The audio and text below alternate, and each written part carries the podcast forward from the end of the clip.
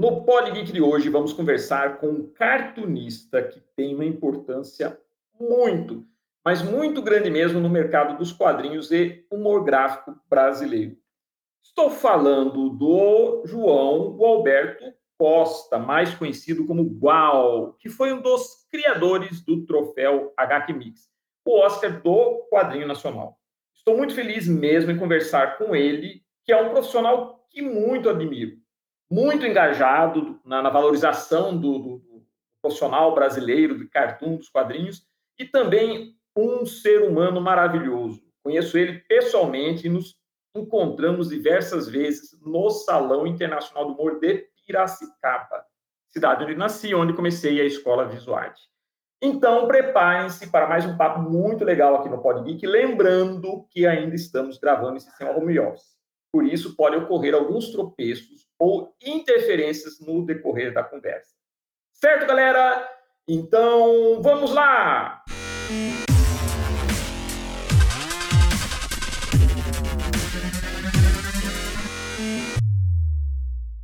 Qual? Tudo jóia? Tudo! Eba! Qual? Primeiramente gostaria de agradecer por você estar participando aqui do nosso Pod Geek. E, como eu sempre falo, aqui é o local onde a gente conecta gerações dessa galera que ama esse mundo geek, dos quadrinhos, animação, do cinema. E é um prazer imenso estar falando com você que, assim, tem dado uma contribuição muito grande para esse nosso universo das artes gráficas no Brasil. Muito obrigado mesmo por estar aqui no Pod Geek. Bom, eu que agradeço, né? Assim, bastante honrado, né? E, e, e, e, o teu projeto, Magno, é maravilhoso, né? Essa coisa de resgatar a memória e trazer o panorama atual, né? Eu acho isso fundamental, né? Porque, na verdade, a gente está sempre descobrindo o quadrinho no Brasil, né? Essa falta da memória é uma coisa impressionante. Essa semana houve um, um bate-papo na internet sobre o Quarto Mundo, né, que foi um coletivo de quadrinho independente, né? E aí o Cadu, que foi o cara que criou o coletivo Quarto Mundo, estava uh, reclamando que hoje tem um boom de quadrinho alterna eh, independente, né? São uhum. mais de 700 quadrinhos por ano, né? E eles foram ali o despertar desse, desse momento aí, né? Então, a, a falta de memória. Então, é sempre assim: a gente está redescobrindo o quadrinho, né? Assim, por exemplo, as pessoas não, não conhecem o trabalho de um J. Carlos, por exemplo, assim, a sutileza, a, a, a economia de traços, a, a maravilha do trabalho dele. A gente vai sempre procurar isso sem conhecer o trabalho dele, o trabalho uh, magnífico do Ziraldo, né, que está vivo, também, né? mas é, é um trabalho fantástico, fundamental para as pessoas se desenvolverem. Né? Então a gente está sempre redescobrindo o quadrinho, né? ter sempre a nova geração tendo que partir do zero, né? E, e, na verdade isso não precisa. A gente tem um histórico, né? Fantástico e, e por isso que eu e a Dani, minha companheira, minha esposa, a gente se dedica muito a essa coisa da memória, muita atenção. O HQ Mix sempre tem. O, o HQ Mix é um evento que eu organizo há 32 anos, a gente sempre tem essa atenção com as novidades, as pessoas que estão acontecendo. Então, você está fazendo esse trabalho que eu tenho grande admiração e agradeço de estar tá participando hoje. Nossa, vindo de você, igual, para mim é uma honra ouvir isso, porque eu te admiro muito, acompanho o seu trabalho. Eu era moleque, já conhecia você, o, seu, o trabalho do, do Jal, principalmente também lá no Salão Internacional do Humor de Piracicaba, que é a cidade de, de onde, de onde eu, eu, comecei né, minha carreira. Então, eu, eu, agradeço muito, mas realmente a gente faz um trabalho de, de idealismo. A nossa escola, inclusive, são 30 anos de escola de artes, né, ensinando quadrinhos, cartoon, mangá, mas ao mesmo tempo a gente sempre teve como foco isso, fazer com que o artista brasileiro não perca sua identidade da realidade de ser brasileiro, que ele esteja conectado com o mundo, com todas as tendências, mas também carregue uma informação, uma carga de informação que localize ele dentro dessa, desse panorama das artes gráficas no Brasil. E nós temos histórias e mestres de muitos artistas Às vezes, alguns morrem esquecidos, né? Tem casos de morrerem totalmente esquecidos, outros, né, em alguns casos, têm até uma felicidade de, de serem lembrados. Mas a nossa proposta realmente é essa, porque a minha proposta quando dava aula, né, ou quando dou aula, sempre foi de, de, de, fazer essa conexão com a geração que já que pavimentou o caminho com a nova geração. Né? Mas eu queria o seguinte, igual, vamos falar agora da sua carreira, né?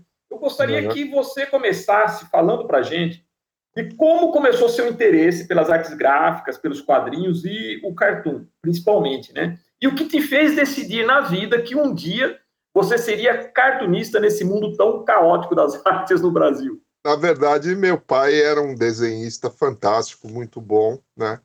E, e, meu pai trabalhava com telefonia, né? O projeto da rede telefônica de Brasília do meu pai. E de noite ele fazia bico para agências de propaganda. Então em casa tinha uma prancheta com tudo que é material que você possa imaginar. Quer dizer, durante o dia eu sentava naquela prancheta, eu tinha tudo quanto é tipo de pincel, tiralinha, tudo que você pode imaginar de tintas, de papéis, né?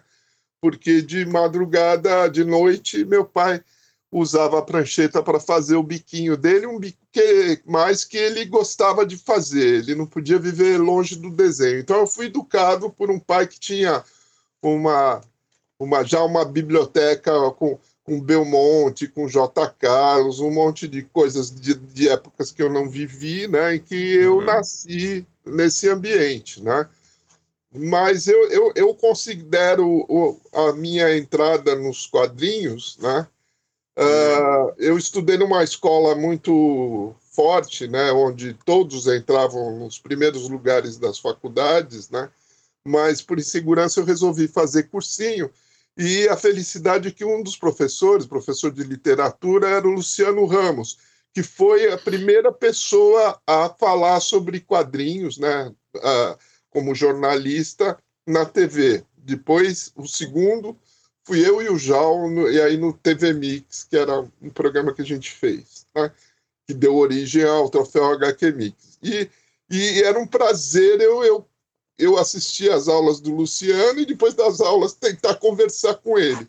E ele sempre falava do, do, do balão, né? O Balão era uma publicação independente, a primeira nesses moldes do Faça Você Mesmo, né?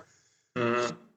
Que vai completar 50 anos, né? E, e, e, e, a gente sempre batia um papo, né? E, e, e um dia eu, eu, eu, às vezes, tinha aulas que eu já sabia, porque vim de um colégio forte, né? E aí eu não, não tinha saco de ficar assistindo e eu ficava fazendo história em quadrinho na apostila, né? E um dia eu mostrei para o Luciano e o Luciano falou: pô, bicho, é demais essas tuas histórias em quadrinhos. Sabe o que eu vou fazer? Eu vou criar um concurso de, de história em quadrinho com os alunos, né? E aí a gente. Aí a gente. Aí você participa. E eu acabei ganhando esse concurso. Então, isso é 1974 eu coloco como meu primeiro ano na, na nos quadrinhos, nas artes uhum. gráficas. Né? Então, o, o João é um pouco mais velho, o João começou a publicar em 73, então o João tem um ano a mais do que eu. Né? Aí, outro fato interessante, desculpe se eu estou me alongando, né? mas é o meu. Fale à vontade, né? fale à vontade. É, é, é aquela conjunção dos planetas, né? Eu, uhum. eu não sabia se eu queria fazer arquitetura ou engenharia civil. Então eu resolvi, eu queria, eu sabia que eu queria entrar no Mackenzie, né? Então eu naquela época, em 73, teve o primeiro salão nesses moldes abertos, né? Do, do, de humor e quadrinhos no Brasil, que foi o Salão Mackenzie. E, e, e eu fui com meu pai ver essa exposição e eu fiquei fascinado, achei legal os quadrinhos eram revolucionários para os quadrinhos que a gente lia na época, né? Tanto que alguns foram excessivamente premiados depois em Piracicaba, que veio na sequência, foi, uhum. foi criado, né? E, então eu, eu criei um, um, uma coisa muito carinhosa com Mackenzie, que eu já tinha, que um amigo do meu pai uh, estudou numa, no Mackenzie, na época que eu era bem criança, e ele jogava basquete pelo Mackenzie, fazia umas excursões, então ele trazia bandeiras, trazia bola, um monte de coisa de, de basquete, então eu já tinha esse amor. Aí eu, o, o que, que aconteceu? No dia do vestibular, eu prestei vestibular para arquitetura e para engenharia. Né? De manhã era engenharia, de tarde era arquitetura. E para não voltar para casa, eu resolvi ficar. Então eu passei, comprei um sanduíche num boteco e fui até uma loja que o Luciano o Ramos falava que vendia o quadrinhos do balão. Aí eu fui, comprei o balão e na hora que eu abro o balão, eu fui para a Praça Roosevelt, né, que era um lugar, uma uhum. praça perto do Mackenzie, e eu sentei com meu sanduíche e a revista, e aí assim que eu abro no editorial fala dos, do, do, do pessoal que era do Mackenzie. Então, era o Alci, o, o, o Manhane, o Disseu Amadil, o, o, Maurício Moura, que foi um, é um, é um caso assim fantástico uhum. nas histórias em quadrinhos, um cara que teve um, uma, um, uma evolução absurda, assim, né? E, e, e, e, tinha o Miadara, quer dizer, tinha um pessoal que era do Mackenzie, né? Então, ali, ali pensando, sentado na Praça Roosevelt, eu falei, uh, eu, eu, eu se entrar, eu vou procurar esse, o cara que fez o Salão Mackenzie e vou procurar os caras do balão do Mackenzie, né? E aí eu prestei, acabei entrando nas duas faculdades, né? Depois eu acabei cursando as duas, né?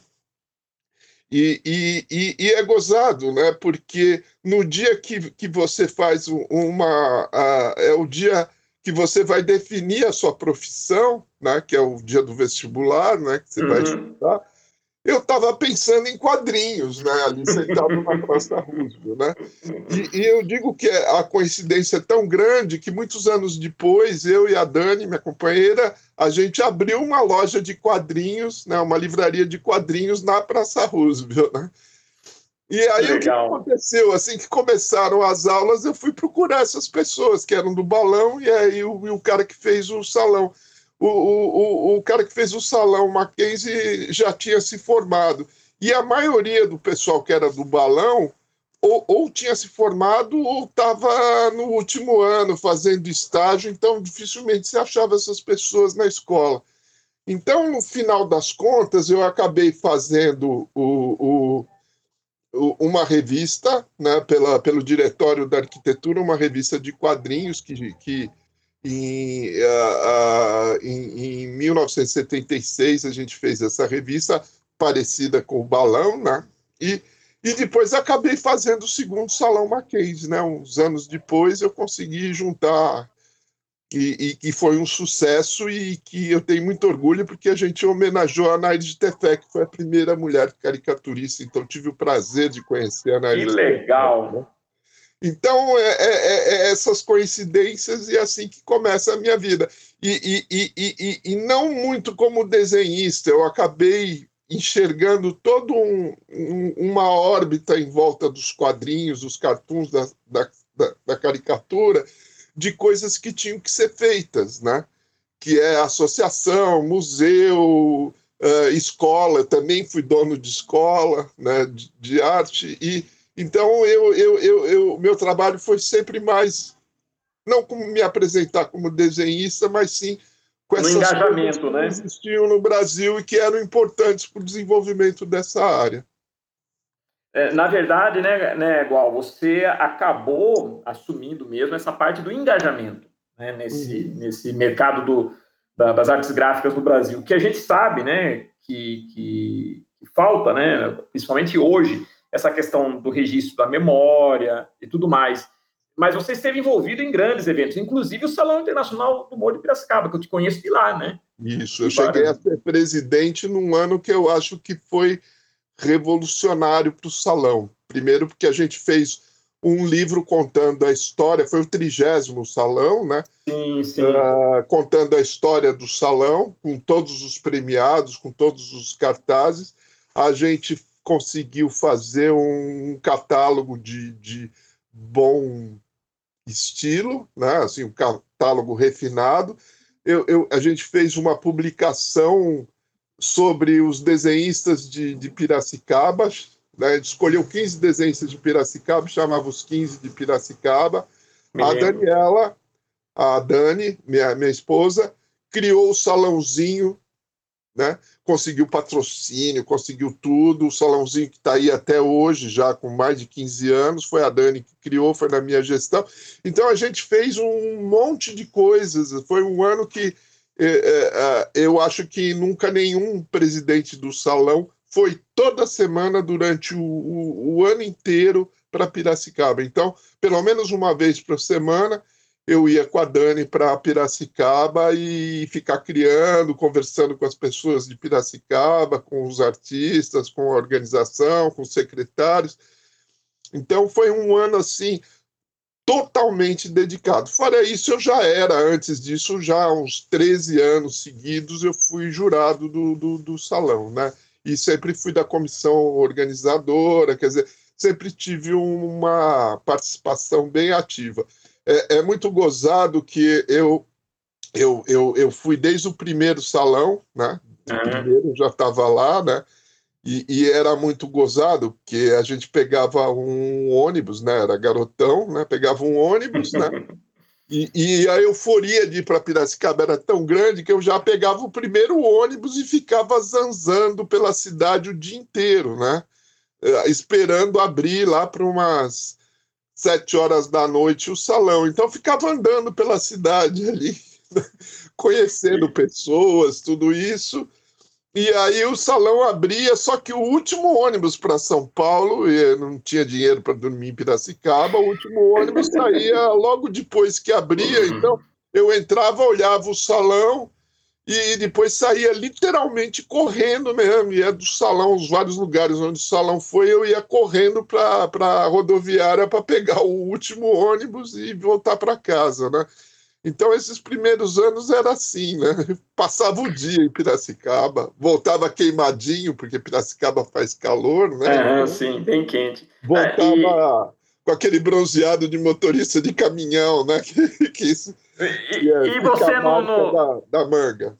E você não ia lá na Rua do Porto tomar uma cervejinha não, gelada? Não, não, não, era longe pro, pro, pro, pro que eu conhecia, né? Mas depois, com certeza, acabei é... ampliando e fazendo grandes amizades, inclusive você, Magno. Grandes amizades essa terra de Piracicaba trouxe a mim, né? Então eu, eu eu tenho uma boa memória, uma memória afetiva muito grande com o Salão de Piracicaba, além da importância que esse salão tem hum. para o Brasil, né? para as artes gráficas. Né? É, e vou te falar para essa galera que está escutando a gente aqui no Pod Geek, que é mais nova, né, que está acostumada com esses mega eventos, da, tipo CCXP e esses eventos de anime, né, a, a, o Salão Internacional de Humor de Piracicaba era o grande evento da nossa área, né? É, gráficas. Eu então, ainda acho que é um grande evento, né? ainda é um dos grandes eventos e, e uma oportunidade de. Uh, Piracicaba sempre tem jurados, por exemplo, o primeiro ano os jurados eram o pessoal do Pasquim, então veio, baixou o Pasquim inteiro em Piracicaba, né? Então a chance de você ver de perto aqueles ídolos, conversar, porque todos sempre foram muito acessíveis, né? E, então eu acho que eu fiz grandes amizades assim e conheci muita gente da velha guarda de suma importância para os quadrinhos, para o cartoon, para a chave. Como que você vê atualmente o Salão Internacional de Humor de Piracicaba no meio desses outros mega eventos que ocorrem em São Paulo e no Brasil? Né? Ele não poderia ter também incluído a HQ, né? esse segmento, por exemplo, de mangá também, porque eu, assim, é uma briga que a gente tinha. Hoje eu também não estou mais em Piracicaba, apesar de manter a escola lá, tudo, mas quando eu estava, e eu participei muito ativamente, principalmente no, no, salão, com os nossos alunos, fazendo caricatura, a gente tinha exposições paralelas. Chegamos, inclusive, a ganhar uma vez um, um prêmio, né, em homenagem à nossa escola, tudo.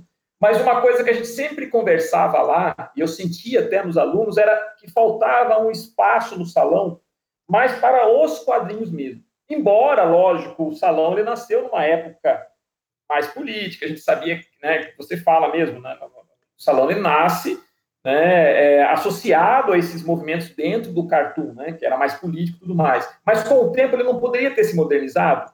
Né? Como que você vê hoje o salão no meio desses eventos e tudo isso que eu te falei?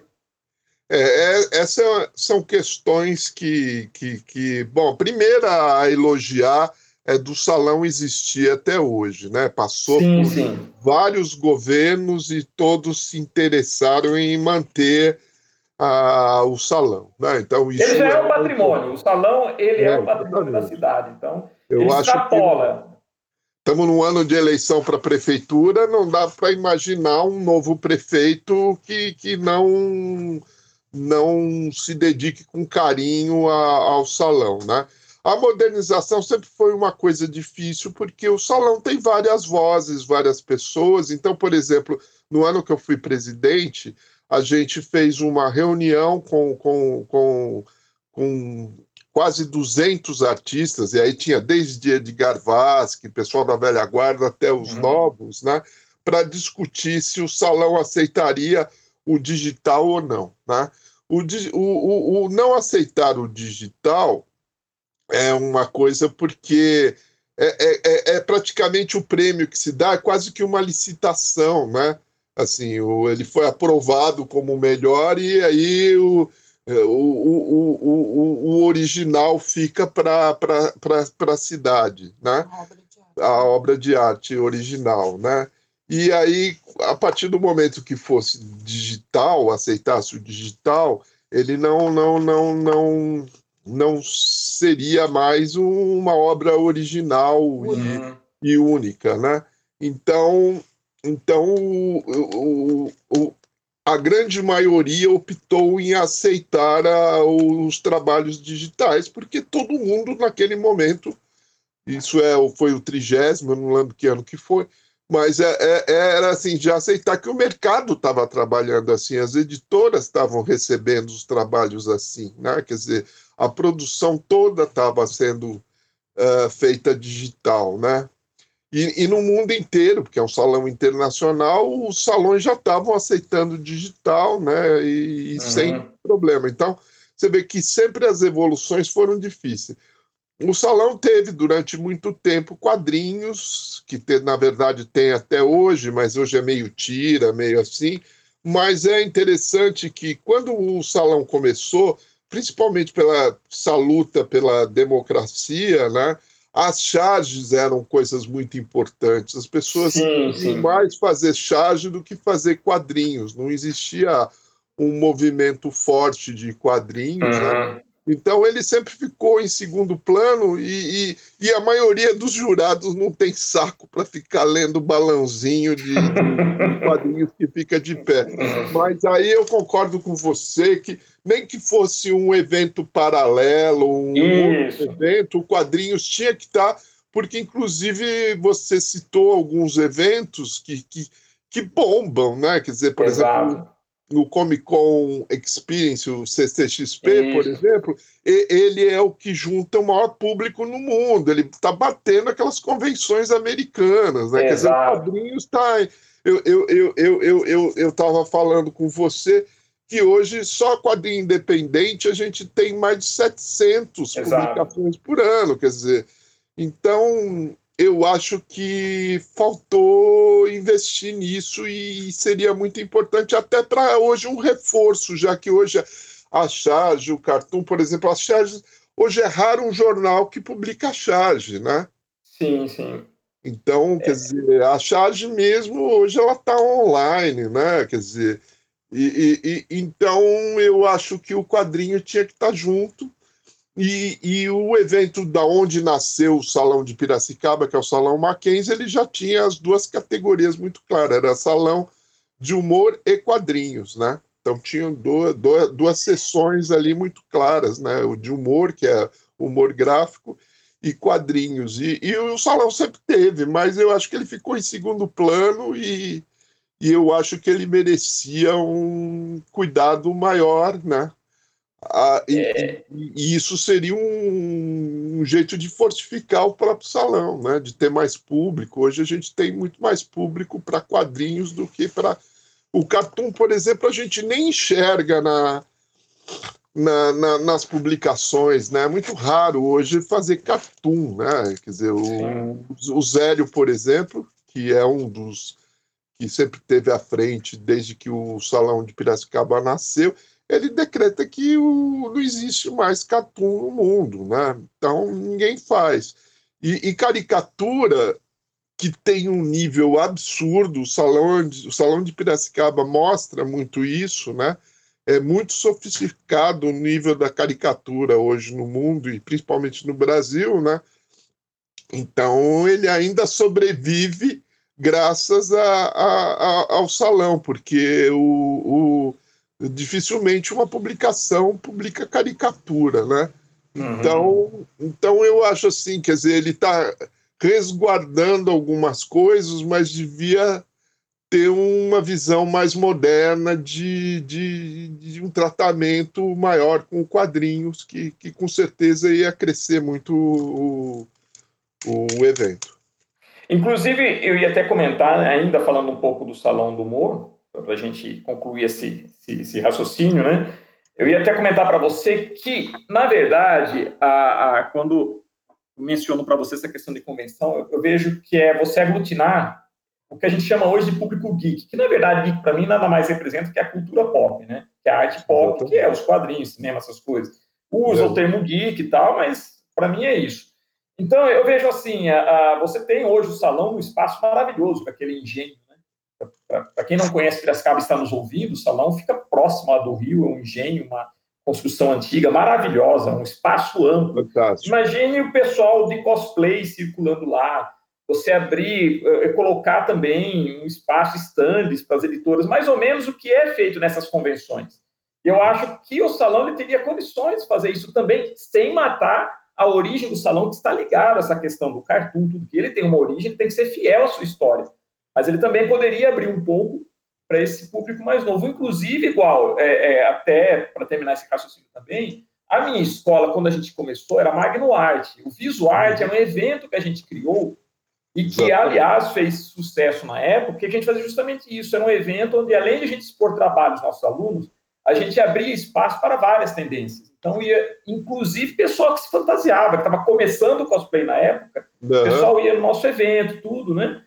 E a galera falava, pô, você deveria levar isso também lá no salão, tal. Mas o salão, eu via que ele era um pouco fechado para esse tipo de uhum. tendência, não sei. E aí, com o tempo, o Visual Art passou seu nome da escola também, né? Só abrindo esse parênteses. Mas, assim, reforçando que haveria essa possibilidade. O salão ele pode manter isso que ele é, toda essa, esse, essa, sua, essa sua história, essa sua raiz, não fugir dela, mas também podia abrir espaço, né? Tipo convenção. Você vê que tem um interesse até turístico para a própria cidade, né? Sim, exato. Porque, por exemplo, esses eventos que nem o FIC em Belo Horizonte, o de Curitiba, todos esses eventos que são, inclusive fora de São Paulo, eles recebem uma quantidade de público absurda, né?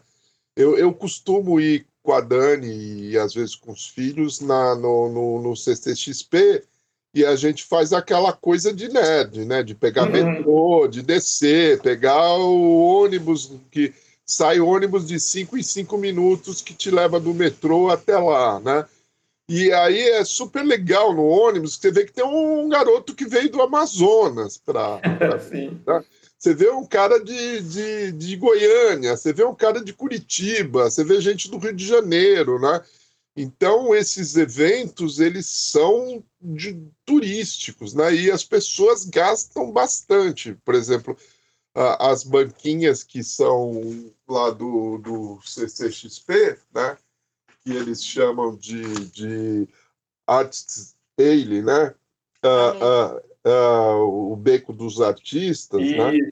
a maioria dos, dos quadrinhos independentes que estão lá, eles praticamente vendem uma edição inteira ali. Quer dizer, Sim. o pessoal gasta, o pessoal se hospeda, o pessoal come, o pessoal aproveita para conhecer o MASP, aproveita para dar um giro pela cidade. E eu acho que essa visão turística Piracicaba dev deveria ter porque aglomera. Esse público geek é fanático, eles Sim. vão pôr, né? E o quadrinho é uma dessas peças de importância nessa produção pop, né, geek, fundamental, né? E nos nossos eventos a gente projetava filme 16mm, inclusive. Olha. É, clássico, a gente fez, tem tudo registrado, né? Depois que que eu vim para São Paulo e deixei a escola lá, né, que hoje ela está bem administrada, tudo, a gente não se envolveu mais com eventos lá em Piracicaba. A gente acaba, a, a, a unidade de Piracicaba se envolve bastante com os eventos de anime, que lá tem Pira, Anime Fest, tem outros que o pessoal tá, a gente está sempre envolvido com, com colocando alunos para desenhar, para dar oficina, essas coisas, né? Mas, enfim, eu acho que o salão, pela importância que ele tem, ele poderia sim é. ter a abrangência de também pegar. Só é... uma observação ainda sobre esse tema, que é por isso que eu digo que tem que ter uma visão turística, porque quando a visão é, é de uma secretaria que vai gastar não sei quanto para fazer um. Você tenta ver quantas pessoas da cidade prestigiam o evento, né? Porque isso, obviamente, vai transferir em votos, né? Então, ah, X% da população de Piracicaba vai. Mas às vezes a importância não está aí, a importância está no, no, turismo, nos restaurantes. Você mesmo falou da prainha, meu. Quantos não gostariam de depois de passar o dia em Piracicaba e ir para o porto lá Exatamente. e tomar uma cerveja, conhecer gente bonita? Piracicaba é muito hospitaleira, é uma cidade é. muito legal. Então não pode ter essa visão da gestão e ter uma visão mais turística. Piracicaba, por exemplo, é conhecida no mundo inteiro por conta do salão. Exato. Então, às vezes que eu viajei para fora do Brasil, as pessoas falavam assim: ah, você é de São Paulo, você, você é de Piracicaba, né? Porque as pessoas no mundo inteiro conhecem Piracicaba, né? Sim. Inclusive as pessoas de fora do Brasil poderiam estar vindo para o salão, entendeu? Ter pacotes, ter. Porque a, a, infraestrutura da cidade é maravilhosa, então ela cabe ter essa expansão. É, é igual, eu vejo, por exemplo, você foi um dos fundadores da Associação dos Quadrinistas e Cartunistas, AQC, né? E depois a ACB, né? E é, também você teve o Ângelo Agostini, depois finalmente o troféu HQ Mix. Me fala um é. pouco de, dessas experiências, né? porque então. o troféu HQ Mix hoje ele é o Oscar. Você conseguiu criar um prêmio que se transformou em referência e é o Oscar praticamente dos quadrinhos no Brasil. Fala para gente dessas experiências aí. Bom, a primeira experiência que eu fiz parte foi da Gráfica, era a Associação dos Artistas Gráficos, né? Que quem fundou foi o Chico Caruso, o Zélio, o Enfio. O Enfio morava em São Paulo na época, né? E, e, e a gente estava começando, iniciando uma luta pela democracia, uma, uma luta que já começava a ser visível, e o Enfio achava que tinha que ter uma entidade, né? Para não só pela luta democrática, como também para discutir mais a questão da categoria, né? Então eu fiz parte, eu, foram três gestões, eu fui convidado para ser presidente da última, mas já estava eu, Jaime Leão e o Toninho Mendes, a gente foi convidado para ser da diretoria do que seria a última gestão, mas aí já estava terminando a entidade. Aí eu conversas com o Enfio, o Enfio continuava com esse idealismo de que tinha que, que, que ter uh, uma entidade, né? E, e, e a gente já estava se aproximando das diretas já, né? Então já começava, já teve um movimento pré que foi no, no, no, no na Praça Charles Miller ali em frente o, o, o Pacaembu, né? Então, o, o JAL, movido a esse apelo do Enfio, o JAL que criou a AQC, né? Então, o JAL foi o primeiro diretor, eu era o suplente do JAL. A gente já era meio dupla, já, era, já éramos grandes amigos, né? E, e, e num dado momento a gente descobriu que antes do Yellow Kid, que é aclamada a primeira história em quadrinho, o Angelo Agostini já fazia história em quadrinho, sim, já sim. pouquinho, tudo isso, e a gente resolveu criar o dia do, do, do quadrinhista, né? O, o, dia do quadrinho nacional. E aí a gente conseguiu criar esse dia, né? Aí é aquecer que eu estou falando, né? E aí o que, que a gente faz todo ano, todo, todo 30 de janeiro, o que, que a gente faz, né?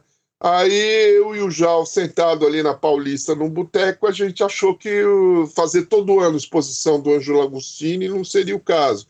Então a gente pensou em criar um prêmio, né? Um tipo um Oscar do, do, do quadrinho, onde a gente tinha muito associado, a QC tinha bastante associado, onde os associados escolheriam as melhores produções. Então, o, o, o, troféu Ângelo Agostini foi criado por mim e pelo Jal, e a gente fez né, o primeiro, segundo, terceiro. Né? Depois houve um racha na, dentro da, da, da AQC, o Jal ficou de um lado, eu fiquei do outro, né? e o lado que eu fiquei acabou sendo eleito, e o Jal se afastou da AQC, e eu continuei mais um tempo, né? E a principal coisa que se fazia na QC era o troféu Ângelo Agostini, né? Uhum. Aí o, a, a QC continuou, assim, em vez de fechar a porta, na hora que todo mundo saiu, o, o Vorney resolveu continuar pelo menos o troféu, em vez de apagar a luz e fechar a porta, o Vorney continuou fazendo o, o troféu Ângelo Agostini que existe até hoje, né? E aí eu e o João a gente foi trabalhar no programa de variedades para adolescente chamado TV Mix, né? Então uhum. quem dirigia esse programa era o Fernando Meirelles, o cineasta. Então nós fizemos um teste e, e TV essa coisa sempre muito quente, né? Eu e o João ficamos famosos. É, era um programa de variedades, tipo um Fantástico, uhum, um adolescente que não tinha uh, uma programação especial para eles. Então, uh, tinha várias edi editorias, né? falava de política, de, de, de, de, de economia, tinha humor, tinha tudo, né? E eu e o Jal, a gente falava de artes gráficas, falava de quadrinho, cartoon, caricatura e, e etc. Né? E aí ficou assim, a gente acabou ficando conhecido e, e, e, e, a gente ia no cinema, as pessoas paravam para falar com a gente. Eu não dirijo até hoje, então eu entrava num ônibus e, e aí os meninos que estavam no ônibus vinham conversar comigo. A gente chegou a ser um popstarzinho, assim, de segunda, mas fomos. E a gente, eh, logo que terminava o programa, tinha um monte de gente ligando para a emissora para fazer pergunta, para para querer conversar com a gente, né? E a gente recebia muita carta, época que não tinha internet, essas coisas. É. Então, a gente recebia muita carta e já tinha fax, então ficava aquela fileira de, de, de correspondências. Então a gente sentiu que a gente tinha um público grande, né? o programa acabou só de manhã não era suficiente, porque tinha muito adolescente que estava na escola, resolveram fazer à noite, aí chamaram o Serginho Groisman para apresentar e dirigir, né? E aí a gente resolveu fazer um... uma coisa tipo o que a gente fazia com Ângelo Agostini, só que aí esse público nosso e mais o pessoal da categoria votaria, né? E a gente iniciou, os dois primeiros foram feitos nos anos em que a gente ainda fazia o programa do TV Mix, né? E depois o programa terminou, a gente continuou ainda trabalhando, eu fui para o Revistinha, eu e o Jal, a gente foi do programa Goulart de Andrade, falar de quadrinhos de madrugada, né? Depois de uma operação de prótese peniana, aí vinha eu e o Jal. E, e, e, aí o que, que a gente aconteceu? A gente achou que era legal porque o olhar daqui de São Paulo, a gente não enxerga Mato Grosso, a gente não enxerga Belém do Pará. Então a gente resolveu criar uh, os correspondentes de, de cada um, um pelo menos de cada estado, né? E esses correspondentes, aos poucos, foi virando a ACB, que é a associação que o JAL preside, que o JAL cuida, né? Eu, como sempre fui mais ligado à memória, né? Uhum. Eu, a gente criou o IMAG, que, que, que, que foi responsável pelo Museu das Artes Gráficas. Eu e, a, eu e a Dani fizemos o Museu das Artes Gráficas pela Secretaria de Estado e, infelizmente, por problemas políticos ou sei lá, ele, ele, ele fechou, né? Mas aí a gente continua dedicando a, a memória, né? Então, já que o JAL tinha um representante de cada estado, o JAL resolveu criar a ACB, né?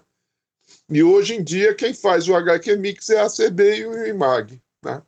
Não, e o, você falou do Salão Internacional do Humor, mas o HQ Mix já é uma instituição, né? Igual. Sim. Você deve se orgulhar muito disso, né? Uma grande contribuição do nosso mercado das artes gráficas, né? Estamos no 32 ano, já é já é do patrimônio. Sim, não, e, e cada troféu é uma obra de arte, né? Cada é. troféu é uma obra de arte. Isso que eu acho bacana.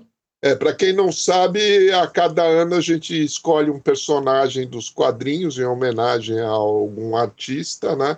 E a estatueta que a gente faz, que a gente entrega, é, é, é, é com esse personagem, né? Então todo ano é diferente e os artistas que fazem, tipo o Iguchi, o Olinto, os artistas que passaram são fantásticos, são verdadeiras obras-primas, né? até uma coisa chata, porque a pessoa, quando não ganha, fica com raiva da gente, porque está que o cara fica puto que, pô, eu não ganhei esse ano. ah, maravilhoso. Cada troféu é uma obra de arte, é lindo, né? É lindo. Parabéns, eu, eu, eu acho que assim, é uma grande contribuição mesmo, que você e o Jal, né? Que é uma dupla, assim, é uma dupla. É, eu, eu falo que vocês são uma dupla tão conhecida como e tão importante, né? Como, por exemplo, Stan Lauro e Oliver Hardy, né? Opa! É. Eu, sou gordo, eu sou gordo, no caso. é mais ou menos. Só para lembrar, né? O maior evento parecido com o nosso, que é o Eisner Howard, que, que é em Sim. San Diego, ele tem a mesma idade que o HQ Mix, né? Então, os eventos no mundo, o HQ Mix hoje é o maior evento de quadrinhos no Brasil, né? É o evento de, de premiação, né? E, e, e, um dos maiores do mundo, né? Assim, falo isso com certo orgulho, porque é um trabalho que nem o seu, que a gente não ganha dinheiro, a gente sofre, a gente bota a grana no bolso. Mas ama, gente... né? Ninguém sabe, por exemplo, que para fazer um HQ Mix, que é uma festa que deve, dura umas duas horas, a gente fica um ano inteiro fazendo, Sim. um ano inteiro trabalhando. A, a Dani, por exemplo, que é presidente do júri de seleção, a Dani leu esse ano, por conta da, dos inscritos, mais de 400 histórias em quadrinho. Quer dizer, você imagina o que é ler 400 hum. álbuns, alguns com 200 páginas, entende? Então é, é um trabalho que, que dura o, o ano inteiro, assim, e, o, e, o, e, o, dia que ele acontece, no dia seguinte a gente já está tendo que trabalhar no próximo, né? Com o tempo você, vocês vão ter que criar uma academia HTMix, né? Como é a Academia de, é. de Ciências de, de Hollywood para escolher o Oscar, né? É, informalmente a gente já é assim, porque a gente tem mais de 2 mil votantes e todos são da categoria, ou ou é artista, ou é roteirista, ou é jornalista especializado, ou é o pessoal das editoras, ou seja, todo esse universo do, do, do, do, do dos quadrinhos, né? Eles se submetem à inscrição, são aprovados quando a gente confere que, que ele faz parte dessa categoria, né? Então a gente já tem uns membros assim tão categorizados quanto do Oscar da academia. e eu acho bacana que o HQ Mix ele até se, se popularizou, né? Porque é, é uma, uma corrida, né? É uma honra alguém ser indicado, as pessoas ficam curiosas, né? Porque o Ângelo Agostini existe até hoje. Mas o Ângelo Agostini não conseguiu isso que o HQ Mix conseguiu, né? Essa, esse, essa penetração toda, sei lá, e se tornar uma instituição, né? É, o que, o que acontece no HQ Mix é que a gente tem um ouvido muito bom para escutar sugestões. Então, 32 ano, você vê, esse ano, por exemplo, ele vai, vai, vamos ter, vai ser no dia 12 de dezembro, quer dizer, quase no, a gente vai premiar os melhores do ano passado, quase já no fim do ano, por conta da pandemia. Então, vai ser uma live, né? Vai ser online, né? E e a gente está aprendendo muito com isso, né? Então a gente está sendo sempre ouvindo o que as pessoas falam, a gente está sempre modificando. São 32 anos onde a gente está escutando, está avaliando, está pesquisando. Então o HQ Mix não, não, não fica parado, né? Ele sempre está uhum. modificando e para você ter uma ideia, por exemplo, no mundo não tinha nenhum prêmio que premiasse uh, trabalhos uh, acadêmicos, né? Então, a HQ Mix premia tese de, de, de, de, de graduação, premia dissertação de mestrado e, e, e, e, tese de doutorado. Né? Eu, desculpa, eu falei tese de graduação, trabalho de graduação. Né? Essas três categorias.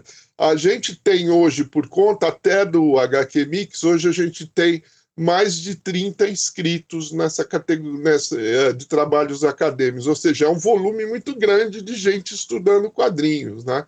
A gente foi os primeiros a, a, premiar trabalhos da internet, né? os web quadrinhos da vida. Né? Então a gente está sempre de olho né? e, e experimentando. Sempre todo mundo falava, por que, que não tem uma categoria mangá? Né? A gente fala, pô, é, é, que mangá não é uma categoria, mangá é um estilo de uhum, desenho, não é?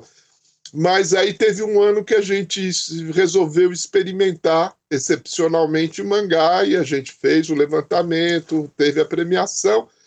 E aí a gente viu que também não repercutiu, não mudou nada. Aí no ano seguinte a gente cortou de volta o, o mangá, né?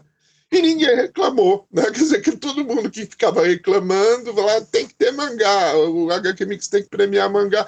Então você vê, a gente é muito atento às modificações do mundo, às sugestões, né? Então a gente está sempre inovando, né? Uau, olha, papo excelente, maravilhoso, né? Eu, eu, eu gostaria de encerrar aqui esse, esse, papo, só faltou a pizza mesmo, né?